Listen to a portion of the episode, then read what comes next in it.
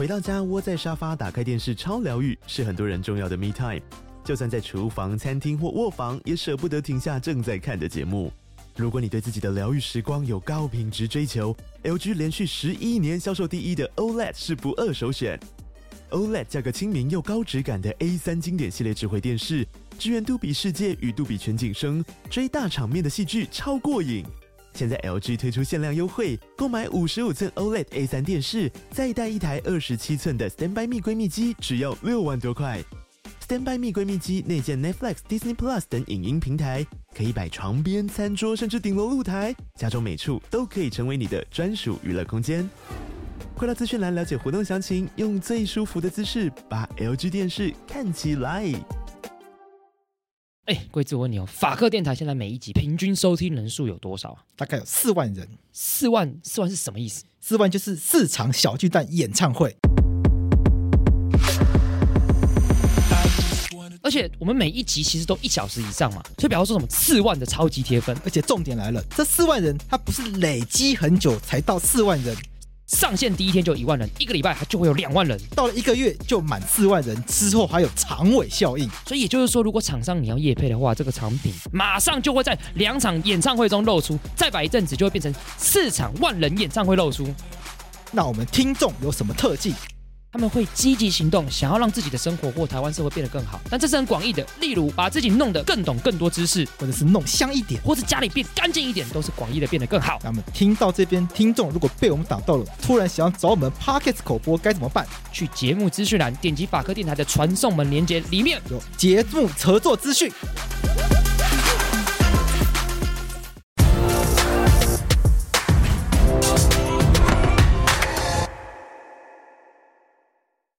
我是桂智，你现在收听的是法科电台。OK，欢迎来到法白实验室，我是桂智，我是廷义。哎，我们这一次又要来聊一个，这次又是宪法法典单元了。我们这次要聊的案件叫什么案件？幽灵人口案。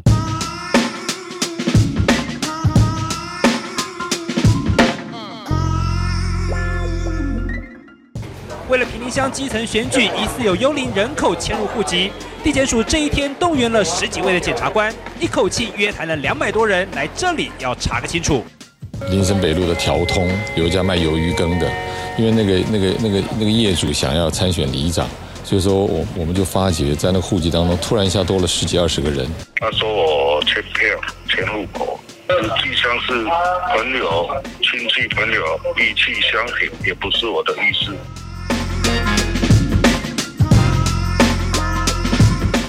我的生活，我的工作跟桃园是密切联系的。在这个情况下，我不能对桃园的政治或劳工事务表达意见，投下我神圣的一票，这样合理吗？如果我这个行动是违法的，那为什么候选人他可以迁户口？就是因为他可以竞选，他可以迁户口，他就比我们一般劳工大吗？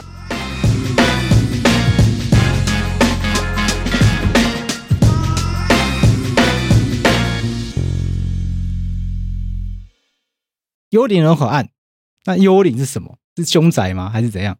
我想应该不会吧，这应该不会是这么无聊的事情。它是个什么样的事情？OK，首先就是大家要知道，大家可以，呃，应该这样讲。首先，这个幽灵人口，它原本，呃，我们在这个刑法最刚开始制定的时候，有先制定一个法条，这个法条叫做以诈术或其他非法的方法。使投票发生不正确的结果或变造投票的结果的话，那就会处五年以下的有期徒刑。OK，对，一开始在刑法制定的时候就放入了这样一个法条。那这是什么意思？什么叫做哦？我们这个简称叫做这个选呃呃选举诈欺或投票诈欺的一个行为。那什么叫做选举诈欺？过去在威权的历史上有发生过好几次。那最有名的就像是中立事件。中立事件就是当时这个呃许信良，对，他脱党脱离国民党参选，嗯，对。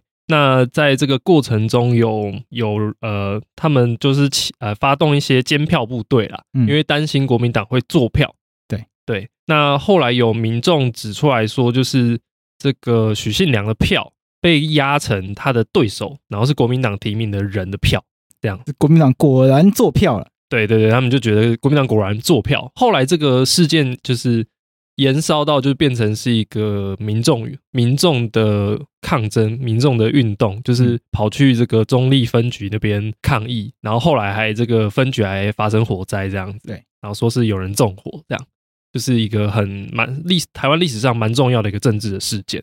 那假设像这样子一个中立事件呢、啊，它的情况就是明明是呃有民众盖许信良嗯他的名字。但是如果你这些呃可能是选务人员，对，他把它变造变成是，哎，我把它画技画成是他的对手的，嗯，得一票，哎，许信良的票，我故意把它画成对手得一票，对，这个时候就是符合我们刚刚讲到的那个刑法的规定，你就是在做选举诈欺，对，因为你是在变造投票的一个结果。那当时有一些手法也会是，譬如说故意投给他把那个投给许信良的票故意给他弄脏，他就变废票。嗯，啊，就是许信良的票变少也是这种方法。对，以前常见的这个作票手法，就是投票日会停电啊，停完电之后呢，哎，这个选票就会变多。对，这也是其中一个诈术。呃，你说这样的诈术跟我们讲幽灵人口有什么关系呢？其实，在过去也有其中一种方法，也是类似像幽灵人口，就是呃，会有那种呃被编在这眷村的一些户口，这些眷村的户口可能为了就是某些地方上的选举考量。还会被灌入到某一个特定的选举区，嗯啊，这些户口呢，明明就不住在这，有的人可能九甚至九十几岁，对，连搞不好连家门都出不了，但是他们就会突然出现在这个选举区里面，然后是可以投票的，然后就会多出这些人的票。过去威权时期的选举就会发生这样的一个情况。那呃，一直到民主转型之后，幽灵人口出现了一些变化，大概在一九九七年、一九九八年的时候。因为村里长这样子一个小选区制度的一个变化，嗯，所以呃开始出现主动型的幽灵人口，什么意思呢？意思就是说在，在在选举前，会有一些人明明他就从来没有住过那个地方，没有住过那些户籍地址的地方，嗯，但他就把户口迁到那个他呃指定的那个户籍的地点。那为什么？为了取得当地的选举权，OK，为了能够在当地投票。投给他想要投的人。那实际呃，实际选举办完呃办的当天，他就去投票嘛。投完之后，他就做什么？迁回去。对，没错，他去去把户口迁回去。他从头到尾他都没有住在那个地方过.就开始出现这种幽灵人口，专门为了投票而搬家的。对，甚至也没有搬家，就是迁户籍而已。对，甚至我家都没有搬。有有些这些被查到大部分情况。我直接这边举个例好了，就是像一九九八年的时候，有一个这个有一个人在台南市，是升格前的台南市，所以是应该是县辖市。那在第十六届的这个西区北投里里长的选举中，他想要他就成为一个候选人了。他做了什么事？他开始找来一些这个叫做顶好童装行或者是佳银公司的员工，让他们这些这么多人呢，大概有五十总总共有五五十八人啊。就是迁户口迁到这个这个北投里的这个户籍地，就是迁到四个地。后来这五十八人当中，总共有五十五人实际去投票，所以就等于说，突然这个里多了五十五票，灌给那个里长候选人。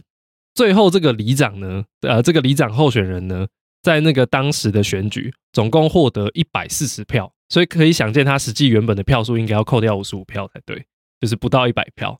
但是因为他这多了这五十五票的票数，他当时当选了该里的里长。那这件事情后来被检察官发现，那他们还实际去勘察那个地址，发现说，哎，每一个地址都不可能住进什么十九人、二十二人，因为那个地方超小，嗯，小到一个不行，而且床根本就不够，床根本就是大概只能住一家人左右，或者有些地方可能是些什么地下室啊、办公室之类的，根本就没办法住人。对，所以他们就觉得你这个就是幽灵人口嘛。对，你就是透过迁户籍的方式，就是在那边假造，哎，假造一个户口，然后我取得投票权，然后我再去实际投票，之后再把它迁出来，从头到尾你都没有住在那边。所以后来这些案件开始慢慢发生了之后，这些案件上到最高法院，呃，在下级法院，本来有一些见解觉得。呃，这个到底要不要用我们刚刚讲的选举诈欺来处罚？像在这个案件中，地方法院就觉得这样做也是一种选举诈欺，所以判决这个人有罪。可是上到二审的时候，高等法院的法官就反过来就觉得，虽然这么做很可恶，但是应该也也没有说不能够迁户籍，就是这个行为没有被包含在在这个刑法的规定里面，所以还是判决这个人无罪。上到最高法院之后，最高法院最后就做出决定，是认为说，最高法院就说，这些人他基本上原本应该是没有投票权的人，因为他没有实际住在这个里面。但是，因为他透过迁户口的方式，用这种不实的方法，让公务员把他登载在选举名册里面，所以他原本不应该被登进在里面哦。但是他后来被登进去了，因此他取得了形式上的投票权。最后实际去投票的时候，就导致什么？导致你的投票结果发生不正确的结果。你本来应该大概只有九十几票、八十几票，结果突然变一百四十票，还当选里长。这就是投票不正确的结果嘛？嗯，所以最后，呃，最高法院就认为说不对，这样的一个行为应该也是一种选举诈欺，所以就把他发回，然后最后这个人最后还是判有罪的。当然，就是后面就陆陆续续有各式各样的里长被发现会开始做这种事情，所以就进到法院里面，最高法院也陆续做出很多的判决，认为说你们这种幽灵人口应该是会构成选举诈欺的。但是这件事情却在呃，法律学界引发一些讨论，嗯，有一些呃，有一些有一些学者或者是实务的人士认为，这种行为好像不应该构成就是所谓的这个选举诈欺，或者我们叫妨害投票正确结果罪。为什么呢？因为这些人就就有举例啊，像是说这个，你其实依照户籍法来看的话，会发现如果你的户籍登记不实，它有处罚，可是它就是行政法。他不是直接把你，就是他不是用刑法来方的方式来罚你，所以有一派的人就认为说，虽然这样的行为是不当的，但是应该不会到不会到违反刑法这么严重的一个行为，顶多就是你可以用户籍法来罚他而已。对，这大概是一派的想法。嗯，但是另一派的想法就完全不一样，就另一派的想法就是认为说，你你这种行为就是让投票发生不不正确的结果嘛，而且。这件事情为之所以不可取，原因是因为你从头到尾都不是住在那里的人，住在那里的人要选出他们的里长，他们的里长会影响到当地的资源分配。可是你这个从头到尾都不住在这里的人，完全就是你你选出任何一个里长，你都不会受到这个他的所作所为的影响。但你这个无关的人，你既然介入我们地方资源分配的一个过程。最后就是选出一个，就是我们其实地方可能未必是想要的里长，对，所以会认为说像这样的行为应该是有很严是有很严重的责任的，所以应该要被放在这个选举诈欺的的的这的这个范围里面。但是就可以看出来，其实大部分的学者当时从从当时的资料看起来，当时很大多数的学者都认为说应该是不构成。那为什么后来还是决定要要去处罚这些人？这有造成社会上什么样的问题吗？当时主要是立法院的想法，就是觉得，嗯，这样的行为其实应该是很可恶的一个行为，嗯，它确实是很可恶的行为，但是却遇到了学者跟实务见解之间的矛盾，而学者大很大多数都认为说他不应该构成这个选举诈欺，但是实实务界的做法又现在的做法又变成是最高法院。呃，认为这个东西应该是选举诈欺，应该用那一条来处罚，就发生了这个矛盾现象。但是立法院最后讨论过后，认为这样的行为确实很可恶。但是为了要解决这种在法条上到底构不构成的这个不清楚的一个状况，所以他们最后在二零零七年的时候做了一个决定，直接干脆把它立法定进去算了。那为什么就会觉得这个行为很可恶？当时立法院的立法理由是这样讲啦，他是说，公职人员经由各个选举区来选出来，自然应该要获得各个选举区居民多数的支持跟认同，才有具有实质的代表性。因为就是我我实际上住在那边的居民，我多数人认同你可能这个里长，那你这个里长才能够实质上代表我们的民意嘛，对啊，不然就是虚假的民意啊。所以立法院就是在立法理由说，如果以这个迁徙户籍，但是没有实际居住在户籍地的方式来取得这个投票权，然后再参与投票的话，你等于是在伤害我们民主选举的精神，就有点像是什么？这个情况就有点像是我就是一个台湾人啊，然后我我从来就是跟美国没有任何关系啊，但我今天就是忽然觉得哦，美国要选总统了，那另外一个总统我看不爽，我就飞去美国，不知道用什么样的方式变出一张选票，然后我就是投，就影响他他们选举的一个情况，就是希望让我想要的这个美国总统当选，但从头到尾我都不应该获得美国的选票，嗯，就有点像是这样的一个情况。那那所以立法院才会觉得说，这样的一个选举风气其实应该是很糟糕的，嗯，就是很糟糕的选举文化。明明就不干你的事，但可能他是因为你是他是你的叔叔，他是你的伯伯，然后你想要让他当选，基于基于某种可能那个亲戚的这个这个关系，所以所以就帮他做做就就就帮他就是可能签个户籍投一张票，这样帮助他当选。所以后来立法院他修修正至二零零七年增修了这个条文，叫做你如果是意图使特定的候选人当选，而虚伪迁徙户籍取得投票权，而且你在在实际上去进行投票的话，那你一样会面临五年以下的有期徒刑。嗯。那既然听起来很有道理嘛，因为选举制度就是要公平。那如果大家可以用这种叫人家搬过来，然后把自己的票数冲高这种奥博的话，感觉就不是很公平。那为什么宪法法院要去审理这种听起来蛮公平的一个游戏规则？那这次的申请人他主张了什么样的一个事情，让宪法法院他愿意来审理这样子一个案件？他会觉得这个规定可能有违宪地方。那可能违宪地方在哪里？OK，我就我就直接讲一个。这次申请案件最令人觉得有趣的案件吗？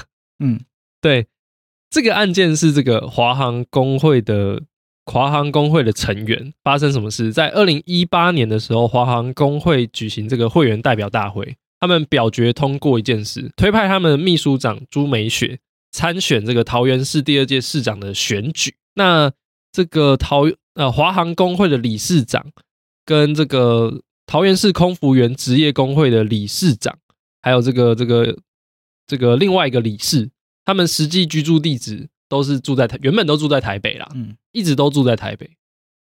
为了要支持秘书长参选，他们就做了一个决定，他们把户籍迁到桃园市，而且实际上也在这个呃二零一八年十月二十二十四日投当天选举当天，就是投给朱美雪，结果就被检察官起诉了。那检察官起诉就是用这个我们刚刚提到那个法条，就是你意图使这个人当选嘛，所以你虚伪迁，你没有实际住在桃园市哦，但是你虚伪迁徙户籍，然后取得投票权，然后你你又从事投票，被告就觉得呃很冤，因为他们的主张就是说，他们推派朱美雪过去参选，其实是希望什么？因为他们是工会嘛，希望改变当地这个劳资的不平等关系。他们有讲到一个理由是说。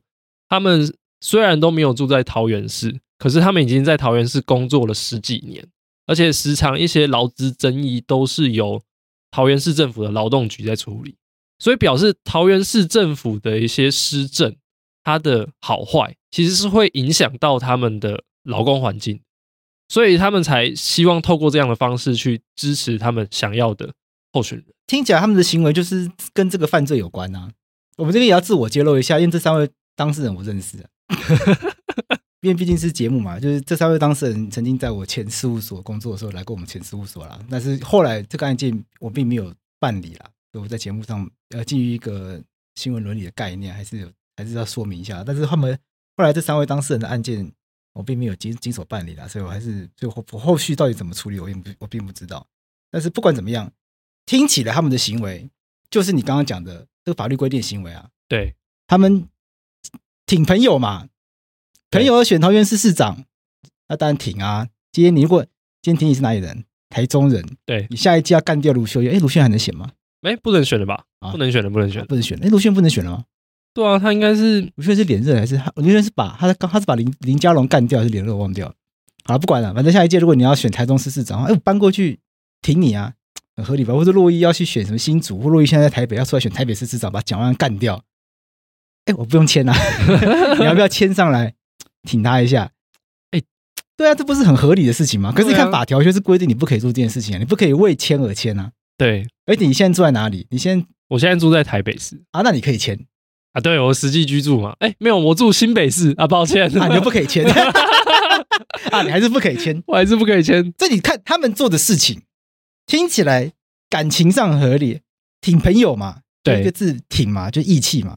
但是踩，但是就这，但是这个感情归感情，法律归法律嘛，这个就踩到线了嘛。嗯他们就没有搬去桃园住啊，嗯，他们迁过去的那个地方，我猜啦，哎，判决里面有写吗？就是就是我们查到资料里面有写，他们搬去桃园哪里住吗？哎，因为详细情况我已经不记得了他，应该是把它把它码掉了。我想应该也不会写出来啦。嗯，但是既然会搞到要打这个宪法诉讼，反正就是反正户籍移到桃园去，可是你还基本上人是住在台北嘛，对，好吧，那就中了嘛，那就命中刑法的规定了嘛。那法律既然就刚刚规定，那摸摸鼻子就算了嘛。那这些为什么不为什么不算呢？在节目上讲自己朋友事情很奇怪，但是还是要公正。那为什么他不算呢？还是你刚刚觉得这案件很有趣？这个有趣的点在哪里？其实有趣的点在于说，他们他们某程度上来讲，他们虽然没有实际居住在这个桃园市，嗯，可是他们你要说他们，可他们确实十几年来都在桃园市工作，对吧？怎么说？就他们呃，因为他们是在这个华航工作嘛，嗯，他们十几年来都在都在桃园市，基本上都是在桃园市工作。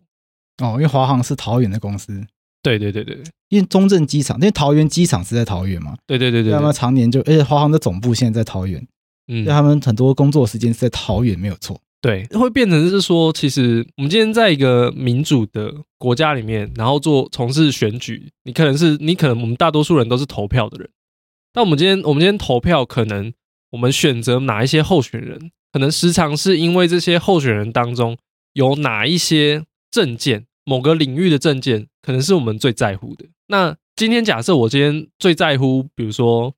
我今天最在最在乎劳动的政策的话，那今天我看到一个候选人劳动政策对我来说最有利，那我当然就比较可能选择他嘛。但那那是因为他的劳动政策会影响到我这个人，这个时候我大家会觉得，呃，我取得投票权，然后我去投他，这是一件很合理的事情。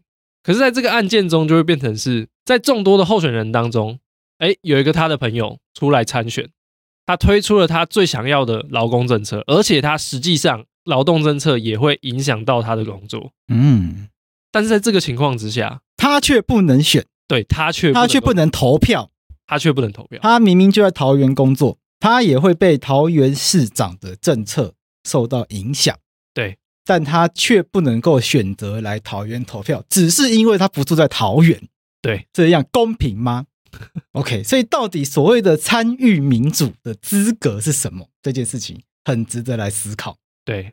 而且这个案件除了这个以外呢，它还有一个很有趣的、很有趣的一个地方哦。什么？就是其他的，就就是过去这一类投票部队的案件啊，之所以会引发就是大家讨论的困扰，就是因为过去的这种投票部队的案件啊，幽灵人口案，过去比较常讲是投票部队。对，因为投票部队就是以幽灵人口方式到某个地方去嘛，没错。他就是选举那天他们来投票，然后就走了嘛。对，你看你一开始讲的他们都是选什么类型的案，选什么类型的公职人员？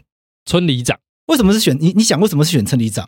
哦，因为他会影响到这个投票结果。因为村里长翻盘，因为村里长可能十几个人翻盘嘛。我们现在上网查一下，像台北市，我们随便抓个里，像我们我们这边是什么里啊？我们这边是像师弟是在台北市中山区，我们最近算什么正义里嘛？像正义里也才五千人而已啊。你看五千人选一个里长好了，五千人选一个里长，五千人也不会全部人都有投票权啊。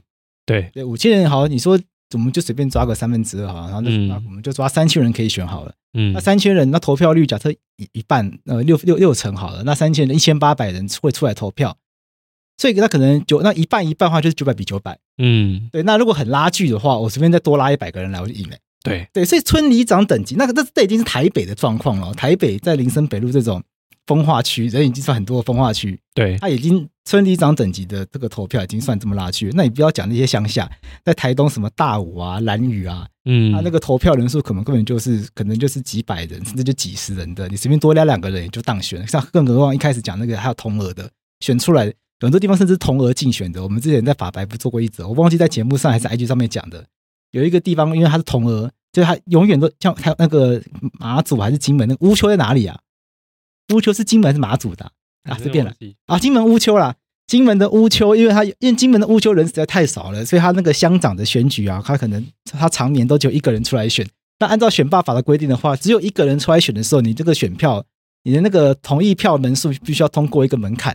那因为因为那个乌丘乡人数上面住的人实在太少了，所以当时出来选的那个人呢，他很担心，就是投票门投票人数过不了那个门槛，所以还找另外一个人陪绑。然后最后被检察官起诉，被起诉，然后也是另外一个，就是这要这算什么啊？忘记他，反正最后也是犯罪，犯罪有罪，但罪名什么忘掉了。所以看，就是在这种台湾乡下的地方，像这个人数就是少到你可能真的只要多五六个人就会翻盘的情况。对，那选上村里长或是这种民意代表，什么乡代这种的，他或多或少都都还是有一些大家想会想要做这种事的人，可能都想要捞一些肥水。对，对啊，那你怎么会期待就是会去做这种事的人，他真的会好好服务乡里？嗯，对啊，就如果如果民主制度可以这样搞的话，那不是很奇怪吗？对，所以后来大家就觉得，那我们必须要端正选风，然后就禁止这件事情。对，可是你看这这这三个人，你刚刚讲的这工会这三个人，他们要去挺的是他那个朋友朱美雪嘛？对，那朱美雪选的是什么？桃园市市长。他、啊、就问一个嘛，桃园市市长有可能多三个人翻盘嘛？所以这个是这个案件另外一个让人觉得需要重新思考这个这个犯罪类型的地方啦，像。郑文灿那年当选拿几票？哎、欸，我不知道哎、欸，五十二万呃，五十五万票哦。那第二名是陈学圣嘛？因为国国民党的陈学圣嘛，他拿四十万票哦。那朱美选拿几票？拿一万八千两百票。就啊，朱美雪，朱美雪也是也是理事长，嗯，他是他他是那个桃山总理事长，也是认识的，嗯，就也是选的很辛苦，对。但是就就必须说不可能，因为多三票翻盘嘛。对对啊，即使选举结果还没有出来，大家就心里有底，不可能因为多这个三票来翻盘嘛。对对啊，那对于检察官或者是对于法官来说，就会觉得去去判这三个人诈欺，什么选举诈欺、投票不实，真的有这个意义吗？就他们主观上真的有这样的认知吗？这是一个很奇怪的事情，因为这个我们刚刚讲那个。呃，后来立法院修订的，它有个意图是意图使特定候选人当选。嗯，他们其实主重点是要宣扬工人的理念。但不管怎么样，二审曾经认定过无罪，但是到三审又被发回，所以二审后来就搞改判，就判定他们有罪。所以这就必须要，就变成我们要去思考，到底这样子一个犯罪类型好像有它的道理，可是又会出现在又会出现一些荒谬的点。对，就是我明明在桃园工作，我也被桃园市政府管嘛。但我却不能够按照我的自由意志来投桃园，没错。此外，因为而且我来投桃园，我等于就放弃投台北，所以我也没有一个人投两票，对对不对？我也没有一个人投两票啊，没错。就除此之外，我到底害到了谁？嗯，我我今天来投桃园，然后我投了朱美雪，我其实没有害学姐翻盘呐、啊。讲难听点，如果今天来挺郑文灿，那又怎么？我其实我觉得那又怎么样呢？因为我不就是那我就如果我真实支持郑文灿的理念，嗯，我觉得郑文灿的 anything 政什么任任何政策。都是对我未来在这边工作会比较好的话，嗯，那为什么我不能够把我的户籍迁来桃园，然后想要来支持郑文灿，或想要支持陈学圣？支，嗯，我们我们都要讲，因为我们要公平。后来他们最后在法院里面败诉确定之后，嗯，他们就去提这个大法官释宪。他们提的主几个论点就是说，像这种他们想要迁到这个桃园去投一个他们想要的候选人这样的一个事情，其实应该是他们的选举的自由，这是第一个。第二个是你会发现，就是在迁户籍去呃去指定的选举区去投票，它会构成像我们刚刚讲的这个虚伪迁徙户籍投票罪。但是你会发现，我们之所以订立这样的一个罪名，主要的理由是什么？其实是考量到这些人没有实际居住在那个地方，跟这个地方选出来的这个候选人，跟他的施政并不会影响到，并不会真正影响到这些人。这些人却透过虚伪的方式，你假装你住在这，其实你不住在这的这样的一个方式去取得投票权，然后投票，导致这个选举的结果发生一个不正确的结果。但是要想一件事哦。实际上不住在你的户籍地址的人，除了像法条规范的这种人以外，有没有其他人存在？其实有，像是什么样的人？哎，我就是这样的人。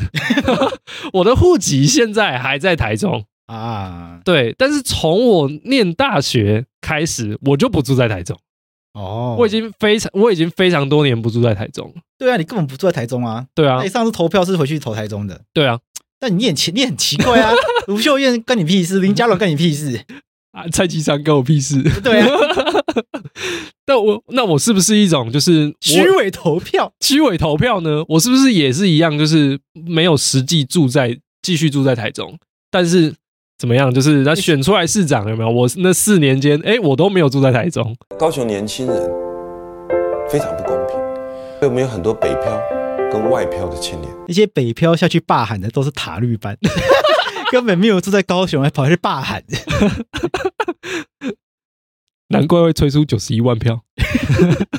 哎，逻辑是这样嘛？如果一定要住在那一边才可以投的话，可是台湾实际上很多人就是不在籍啊。台湾不在籍的状况是很常见的、啊，而且为什么台湾不在籍状况很常见？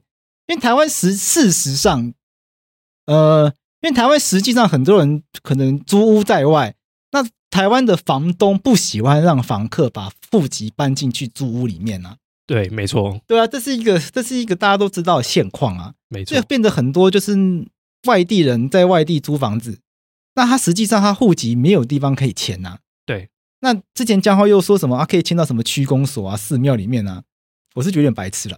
那那个 在节目上地址搭，那个应该不是自己主动迁的，那个是被迁的。哦，对，像我自己就是被迁到区公所。为什么你被迁到区公所？就是因为原本的那个地址就是那个啦，就已经不是我们我们我这边所有了。啊，对，所以就会你的户籍如果不迁到你现在实际居住的地方的话，对，他就会帮你迁到区公所里面。哦。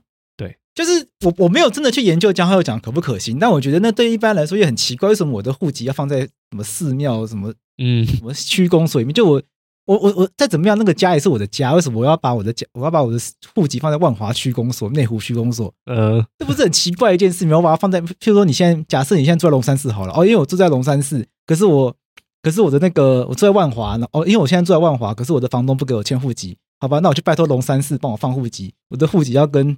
要跟那个什么关圣帝君放在一起，那不是很奇怪是吧？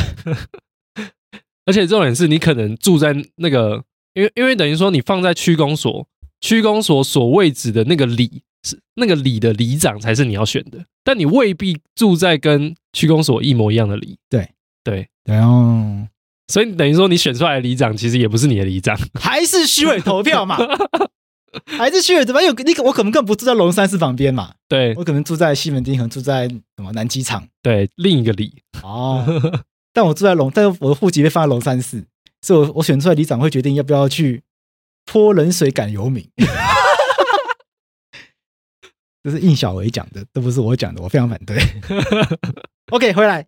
那这一次的这个宪法法庭里面呢，可能学者啊，或者是申请人的律师啊，申请人这些，或者是反对的这些。或者是这个相关系机关，他们有没有一些主张？华航工会的这个当事人，就是他们的视线的主张，就是就我刚刚讲的，哎，第一个，呃，我迁户籍过去投票，应该是我的选举的自由才对。嗯，第二个，当我今天迁徙，呃，迁迁户籍过去投票，你认为我是虚伪迁徙，呃，迁户籍而投票，构成这样的一个罪名？可是像我这样的人，白廷义这样的人。我有构成这样的罪名吗？没有，其实没有诶、欸。我明明就同样的不是实际居住在那个地方，你是虚伪不迁户籍。对，我是虚伪不迁户籍。其实按照户籍法的规定，你应该要迁户籍，但你不去迁，对对不对？对，你有查这个吗？有，对啊。他们他们有时候会罚我，然后最高九百，然后我问我爸，我爸就说先给他们罚。你有你有被通知要罚这个过吗？没有，就是他还没有寄给我这个东西。那实际上面不太会去罚这个啊，因为他其实。第一个查不到，对；第一个就是就是户政机关、内政部都知道，实际上就是很多人就是没办法签嘛，对，因为房东不给你签呐，你去罚这个没什么意思啊，对。基本上，如果我真的去办的时候，他才会同时罚我，对。那那就所以就没有人会去办呐，对，就没有去办，所以我就他就没有没有罚我，就很智障啊！哎，大家去办的时候就会写 啊，我今天迁入，我不会今天去，我不会去办，然后写两年前迁入。他说哦，你没有在什么你你没有在期限内迁入，罚钱，没有那种没有那么笨嘛。真的你那样写的话，可能那个可能那个承办人员还说啊，你不要这样写了，这样还要。但显然就是像我这样的人，我就一样啊，就没有实际居住啊，啊，跟他们也不是也一样吗？也没有实际居住啊。那为什么他们就是他们他们要会构成这样的一个罪名，会面临刑事的处罚，但是我却不用呢？就是一件不平等的事情哦，就是讲到不平等待遇的问题。对，这是一个差别待遇。大家可以听我们的平等的一系列讨论。对，差别待遇出现了。对，差别待遇出现了。另外一件事情，他们也觉得是差别待遇。什么事情？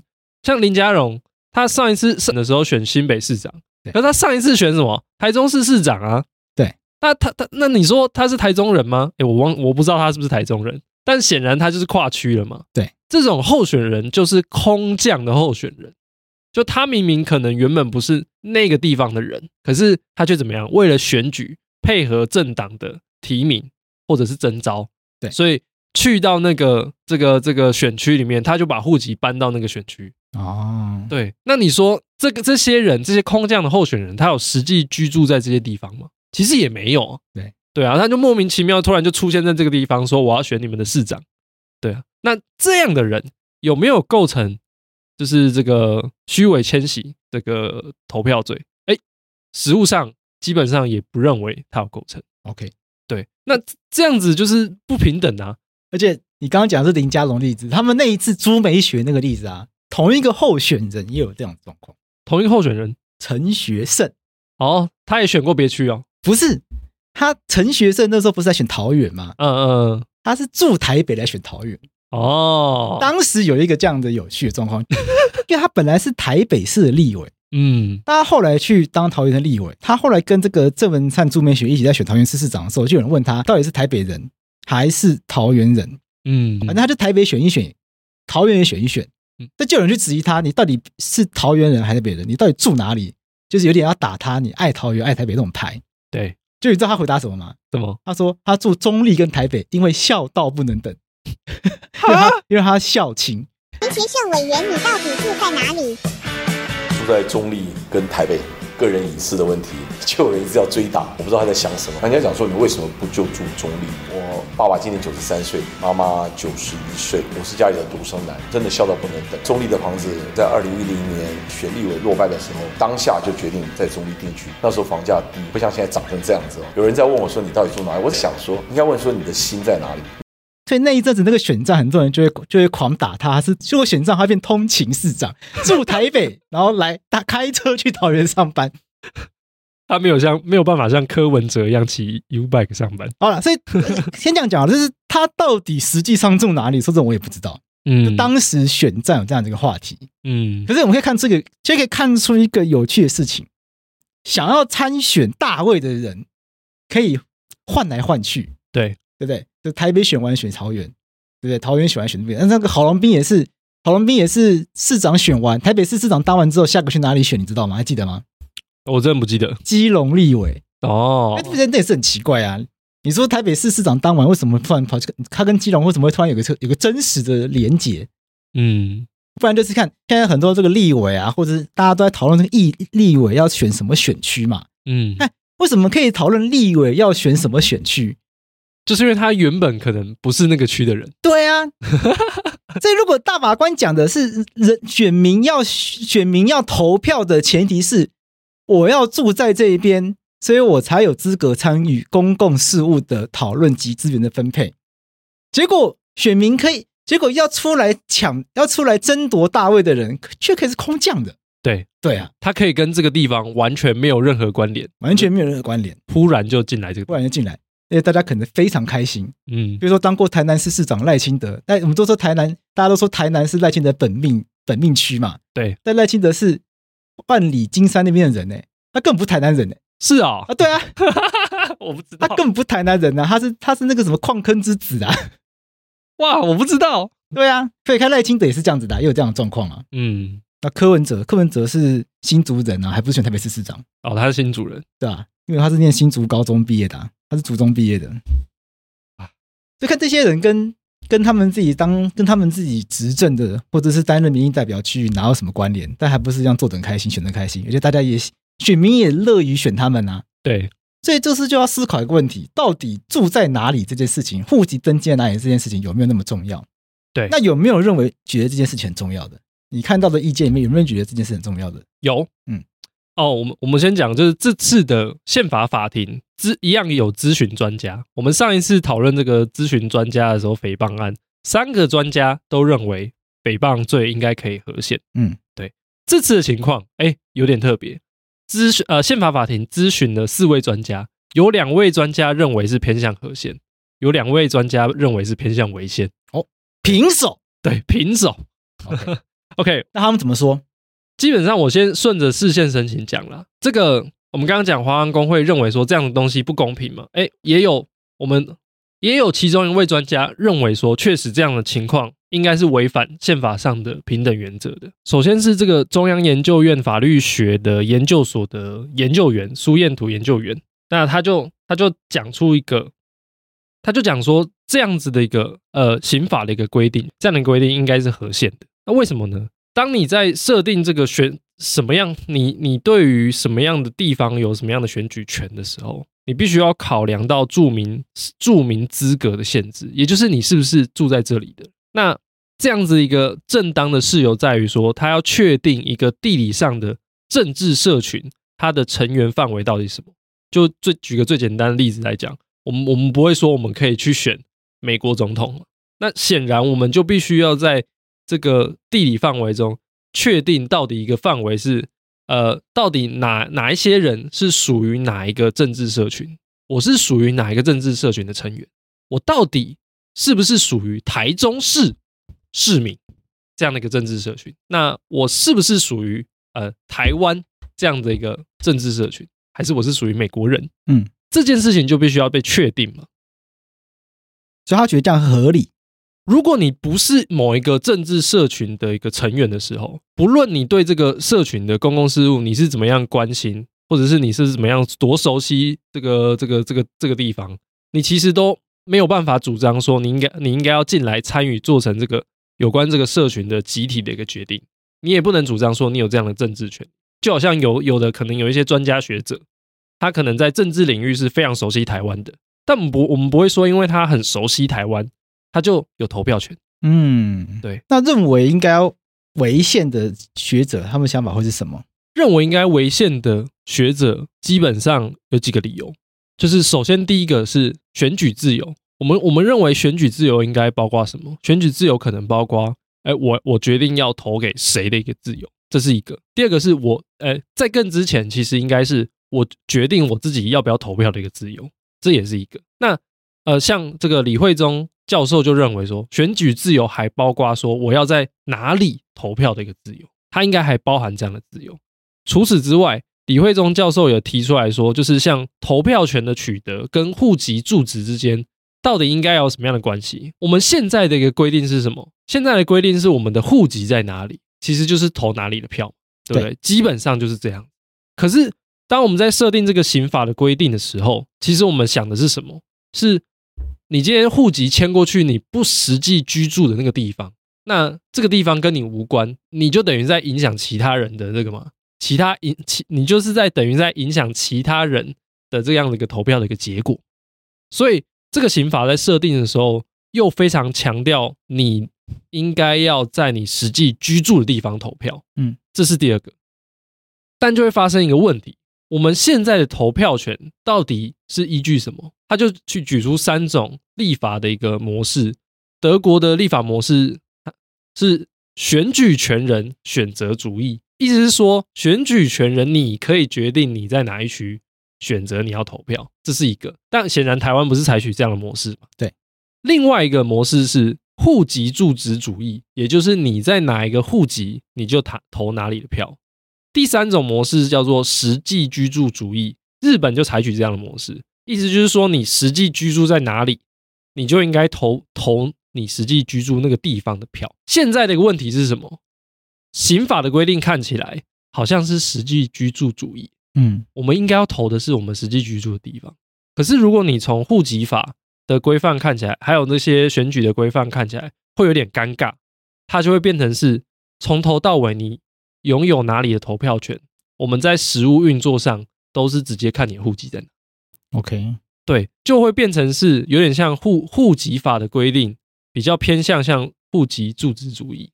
你怎么看这个案件？你觉得谁讲有道理？其实我认为和说主张和宪的比较有道理啊、哦？为什么？像是苏彦图研究员，嗯，他认为说这件呃，这刑法做出这样的规定，要保护的一个最重要的原则，其实就叫做住民自觉的原则。嗯，也就是说，我今天住在哪里，这个某一个特定的领域范围内，我属于这里的成员，那这里的事务就应该要由这里的成员来决定，而不是由一个这个领域范围外的成员。来介入我们的决定，因为当他可以进来我们这边投票的时候，其实不只是他自己个人自由自由的问题，不是他个人可不可以投票的问题而已，而是当他可以进来的时候，就影响到我们其他所有人的投票权。他比较像是这一个这样的一个情况。那朱美雪这种案件，实际上根本不会改变结果的，你也觉得有道理吗？像很多听众应该会觉得很奇怪，就是朱美雪这个案件里面，大家就是心知肚明，朱美雪那一次的情况不可能因为这三个人翻盘，嗯，为什么还是要判他有罪？其实我觉得关键点就在于说，刑法这个规定认为你虚伪迁徙户籍，是因为你不实际居住在那个地方。现在就很多人就会像我一样，我可能虽然是台中人，但我上来台北念书，然后一直到工作，我一直都在外县市。当这样的一个情况的时候，你说我跟台中有没有某种真实的关联？其实有啊，它是我就是出生到长大，然后就是准备出社会的那一段时间我待的一个城市。那你说我跟新北市跟台北市有没有关联？哎，其实有，就是我的关联就是我可能在台北市念书，对不对？那我工作也在台北市，那我住的话住在新北市，可能关联稍微小一点，不一定，但是通通都有关联的。那在这样的一个情况下，我们真的有必要以实际居住在某一个地方，作为认定我们你跟这个地方到底有没有实际关联的一个依据吗？这其实是一个问题。在目前刑法的规范下，我就认为你跟某个地方会产生关联，就只有你住在那里。可是有的时候未必。像像我自己个人的情况，就是一个例子。我今天在户籍法的规范下，我其实有义务应该要把我的户籍迁到新北。可是我跟你讲，我根本就不想当新北人。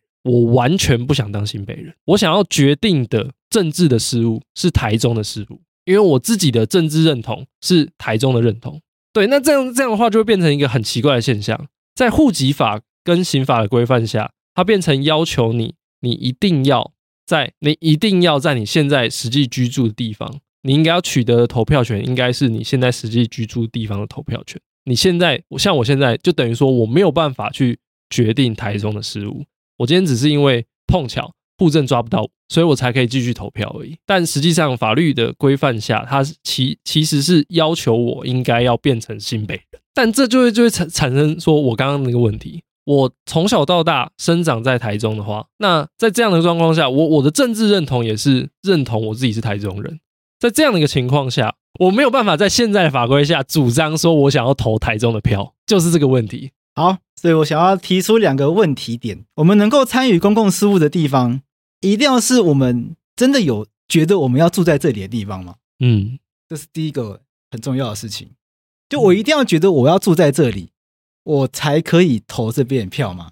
第二个问题点，第二呃，第二个问题点是台湾目前很实际的问题：我到底住在哪里？要怎么认定？是户籍法规定的户籍地址认定，还是我实际居住的地址认定？讲白了，很多人的户籍地址跟实际地址根本就不一样。那我们先回答第二个问题：在台湾，一个人到底住在哪里，要怎么认定，是一个非常麻烦的事情。其实，在全世界这个问题都很麻烦。嗯，但对一般人来说，会觉得这件事情是理所当然的，按照身份证上面你户籍地址写在哪里就是哪里嘛。嗯，但是其实大家也心知肚明，知道户籍地址常常不是你实际居住的地址。对，所以各式各样的申请表啊，各式各样的通，各式各样的这个表单啊，它都会提供户籍地址与通讯地址两栏嘛。对，所以就暗示的一件事情是，大家都心知肚明，户籍地址永远不会刚好等于住所地址。有些人是，有些人不是。对，那为什么会有这个现象？我们先讲法律的部分。我们民法第二十条规定什么？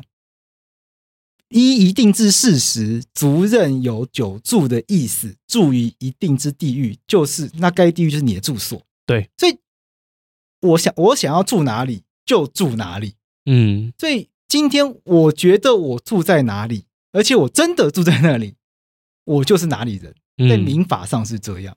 嗯，所以你今天你想要住在哪里？提你现在你今天想要住在哪里我想要住在台中。？OK，但你为什么现在住在台北？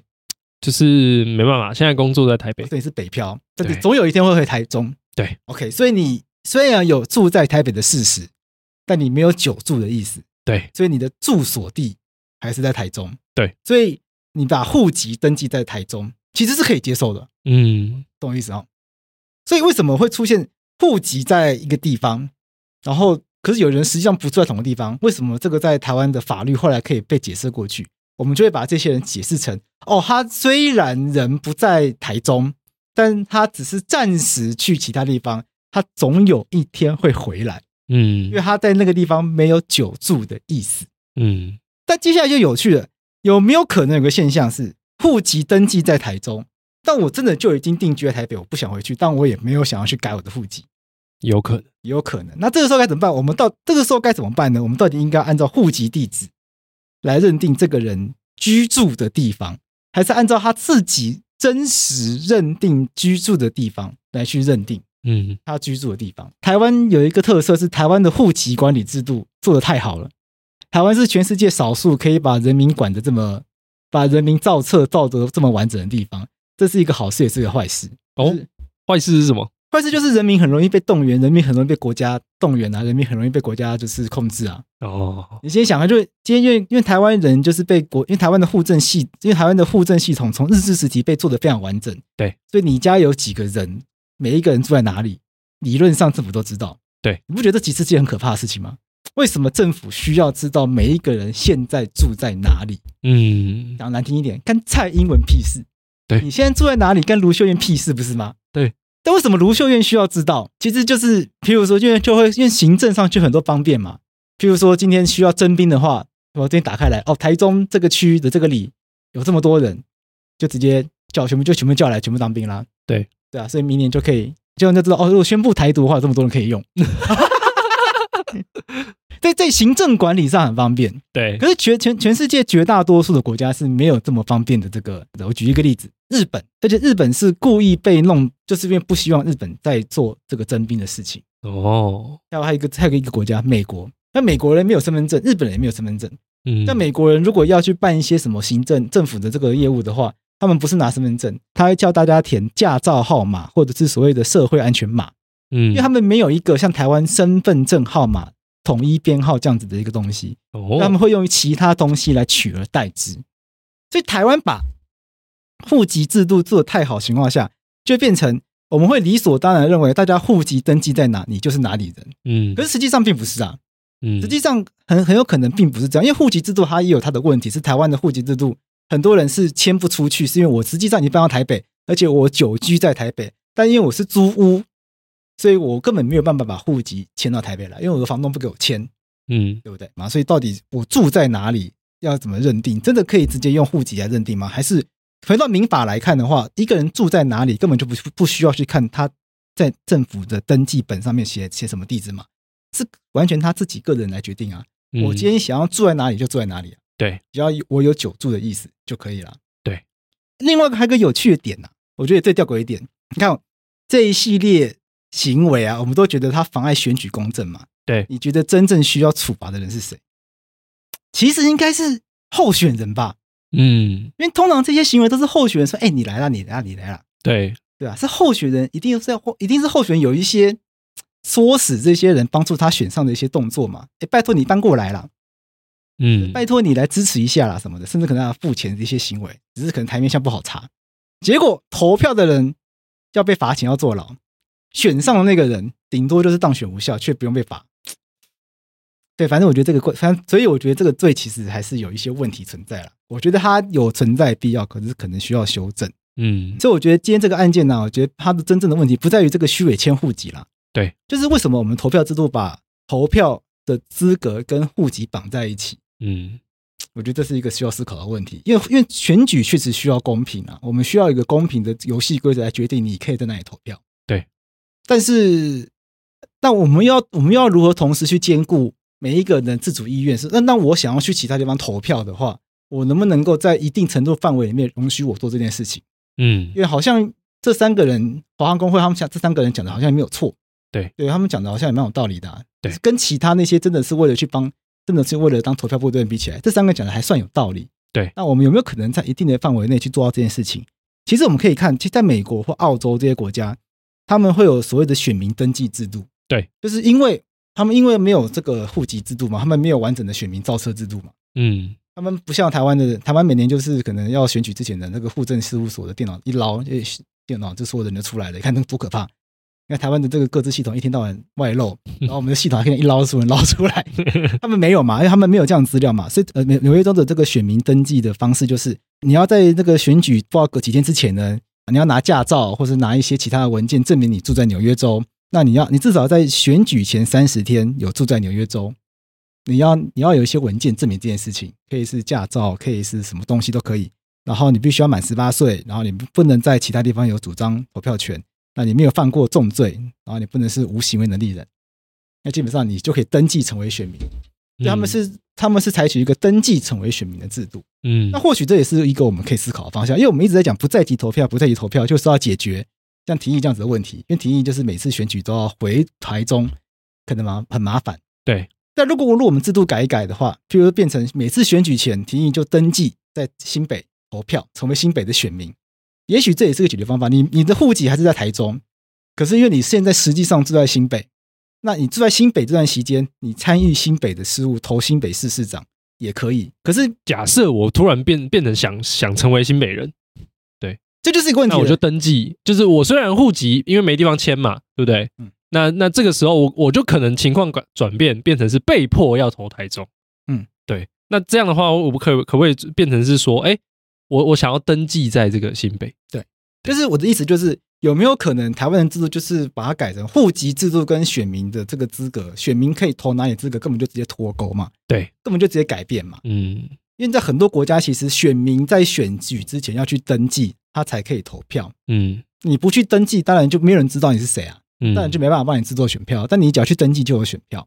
嗯，那你只要登记了，那你只要登记了，你就有选票，那你就可以投票。嗯，那。那对这些，那对这些流浪在外的，别讲了，对这些北漂、南漂在外的人来说，他可能真的也比较想要在这段期间参与在这些异乡的事物啊。对，也有可能。对啊，那我觉得或许这个也许也许这个可以是一个大家一起的集思广益的方法。嗯，对，会不会台湾的户籍制度同时同时限缩了，或者是同时限同时就是拘束了我们太多于对于台湾公共政公共事务的想象了？